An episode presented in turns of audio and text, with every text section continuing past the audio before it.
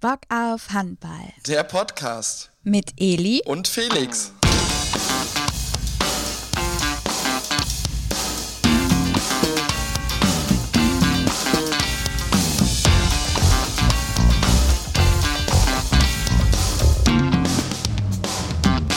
Hallo und herzlich willkommen zurück zu einer neuen Folge von Bock auf Handball, der Podcast rund um die schönste Sportart der Welt. Und wie ihr es gewohnt seid, zum Wochenende auch mir zugeschaltet meine liebe Co-Moderatorin Eli. Hallo. Ja, und wir begrüßen euch natürlich zu einer neuen Ausf äh, zu einer neuen Ausgabe von Bock auf Handball, unsere 101. Folge und äh, starten natürlich, wie ihr es gewohnt seid, mit Was macht denn aktuell Bock auf Handball unserer Kategorie, wo es quasi um ein kleines News-Update gibt, geht. Äh, heute schon wieder die Folge der Versprecher, Eli, würde ich sagen, oder? Ja, macht ja nichts. Muss auch mal sein. Das, Muss wir auch sind einfach sein. ganz authentisch. Du hast heute einfach so einen Versprechertag und das wollen wir gar nicht verstecken. Eli, es geht als allererstes um die Lage in der HBL. Ja. Was kannst du uns da sagen? Das Nordderby ist zum Beispiel gespielt worden. Ja, genau. Also, es standen ja gerade, wenn es auch um die Meisterschaft und um die Spitzengruppe geht, letztes oder am vergangenen Wochenende spannende Spiele an. Zum einen Nordderby THW Kiel gegen SG Flensburg-Handewitt. Das ging einfach mal 29 zu 19 für den THW Kiel aus. Also schon so ein Ergebnis, wo man dachte, oha, so. Dann Füchse Berlin gegen die Rhein-Neckar-Löwen. Rhein-Neckar-Löwen, frisch gebackener Pokalsieger. In der Liga, ja, gerade ein paar halt Minuspunkte gemacht in den letzten Spielen, aber trotzdem war man super gespannt auf das Spiel. Da machen die Füchse eins ihrer besten Saisonspiele, gewinnen 38-24. Kireev richtig stark im Tor, der ja für den verletzten Milosavljev drin war. Wer hat mit dem Ergebnis gerechnet? Ganz nebenbei. Die Füchse haben jetzt auch ähm, als zweiter Club in der Saison die Marke der 1000, äh, 100.000 äh, Saisonzuschauer quasi geknackt. Zweiter Club in dieser Saison nach dem THW Kiel. Und dann noch ein Spiel, das war nicht so eindeutig, aber halt sehr eng und deshalb irgendwie spannend und krass. SC Magdeburg gegen die TSV Hannover Burgdorf 31-30 gewonnen.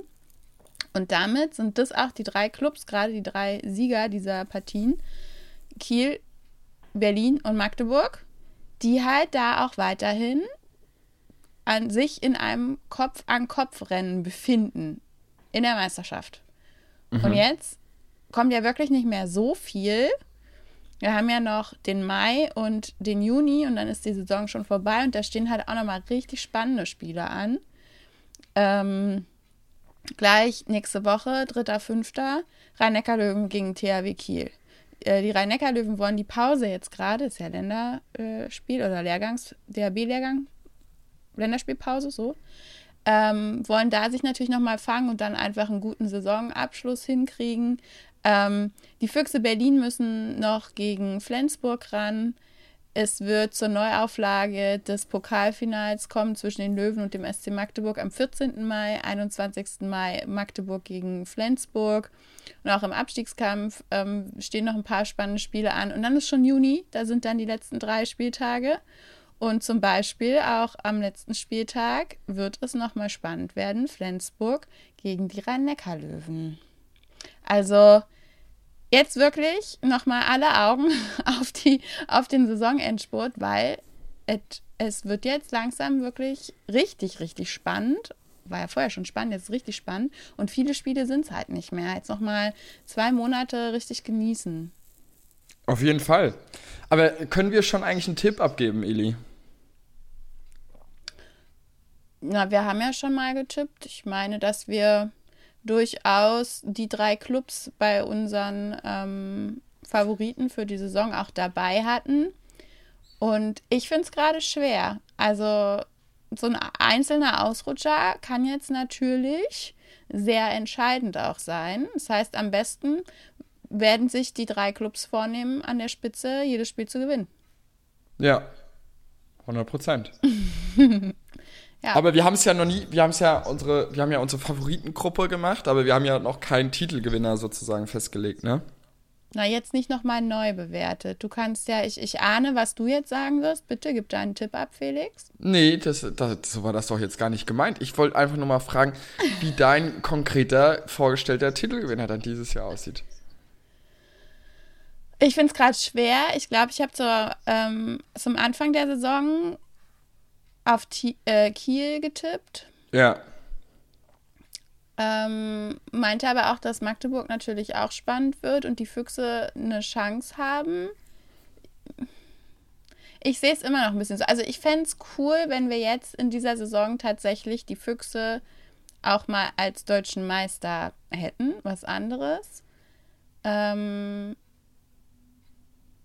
ja, aber ich weiß nicht. Ja, sind wir mal gespannt, ne? So, jetzt du aber noch schnell hinterher, Felix. Ich, ich sag, die Füchse werden Meister dieses Jahr. Ja, das, das wusste ich. Das, ja. das, ist ja dein, dein liebster Tipp. Aber, ja. da wir haben ja gesehen, Pokal hast du auch krass vorhergesagt. Bin ja. Ich bin mal gespannt, ob das jetzt bei der deutschen Meisterschaft genauso klappt. Ich glaube auch. also ich, ich, ich glaube einfach fest dran und dann wird es schon, wird's schon klappen. Ja. Eli, wir machen weiter. Äh, du hast ja eben schon ein bisschen angeschnitten. Ähm, der DHB-Lehrgang äh, ist äh, quasi am Laufen, sozusagen. Yes. Yes. Jetzt hatte ich auch ähm, einen kurzen Hänger gehabt. Heute, was für eine Folge. Versprecher, Hänger, alles heute dabei. ja, genau. Also äh, Lehrgang ist Länderspielzeit. Es stehen ja noch zwei Partien für die deutsche Nationalmannschaft in diesem ähm, ERF EHF Eurocup, ja, an. Also quasi den Ersatzländerspielen oder dem Ersatzturnier für die EM-Quali, die die vier teilnehmenden äh, Teams ja nicht spielen müssen, weil sie schon qualifiziert sind für die Heim-EM 2024 in Deutschland. Und jetzt ähm, ist eben nochmal, also wir nehmen heute, das können wir ja sagen, am Donnerstag auf. Da spielt Deutschland in Schweden und am Wochenende geht es dann nochmal gegen Spanien zum Abschluss. Ähm, Alfred Gislason hat ja auch einige junge Spieler nominiert. Ganz kann er nicht auf den Kader zurückgreifen, den er sich ursprünglich quasi gewünscht nominiert hatte. Äh, Janik Kohlbacher ist nicht dabei wegen der Grippe, Lukas Stutzke wegen der Gehirnerschütterung und Kai Hepner ist zwar an sich da, aber angeschlagen, wird jetzt wohl auch gegen Schweden nicht mitspielen. Mal gucken, wie das alles äh, so läuft, wie sich auch die nominierten jungen Talente eventuell zeigen und einbringen können.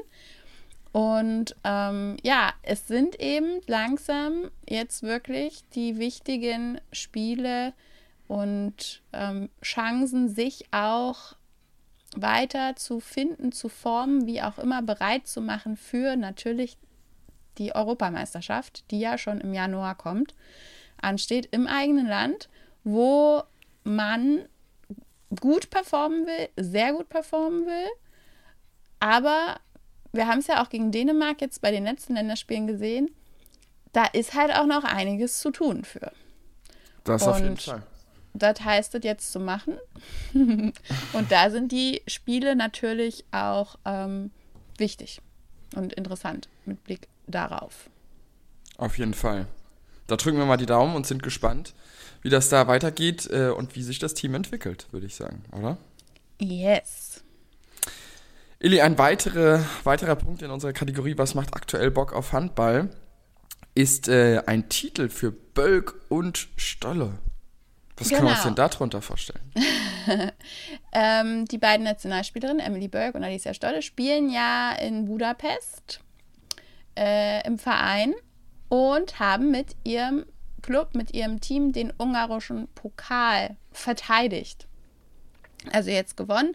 Im Endspiel ähm, haben sie sich knapp mit 28, 27 gegen Gio durchgesetzt und war ein spannendes Spiel. Zur Halbzeit war es auch noch genau andersrum. Da lag ähm, Budapest ein Tor hinten. Aber sie konnten es eben drehen und haben sich damit den, äh, den Pokal wieder geschnappt, geholt, wie auch immer. Für beide Teams wird es jetzt ja tatsächlich auch noch ähm, spannend, wenn es um den Einzug ins Final Four der EF Champions League Women geht. Ähm, Budapest muss gegen Metz ran und Gier gegen Odense, ja. Also, aber mit so einem Titel hat man quasi schon, schon Rückenwind aufnehmen können Und jetzt äh, voller Motivation kann man da in die nächsten entscheidenden Spiele gehen, würde ich mal sagen. Wir drücken den Fall. beiden deutschen Mädels natürlich auch die Daumen. Sehr gut, so gehört sich das. Ich drücke mit die Daumen. Eli, damit schließen wir ich unsere Kategorie. Habe schon dir gesagt, Felix. Sehr gut. Ja, sehr gut. Eli, damit schließen wir die Kategorie Was macht aktuell Bock auf Handball ab und äh, widmen uns jetzt, das können wir eigentlich schon fast als eigene Sonderkategorie hier bezeichnen, jetzt zum, zum Ende der Saison, den Personalmeldungen. Ähm, da gab es ja natürlich auch in der letzten Zeit oder der letzten Woche den ein oder anderen Hammer zu vermelden, ne?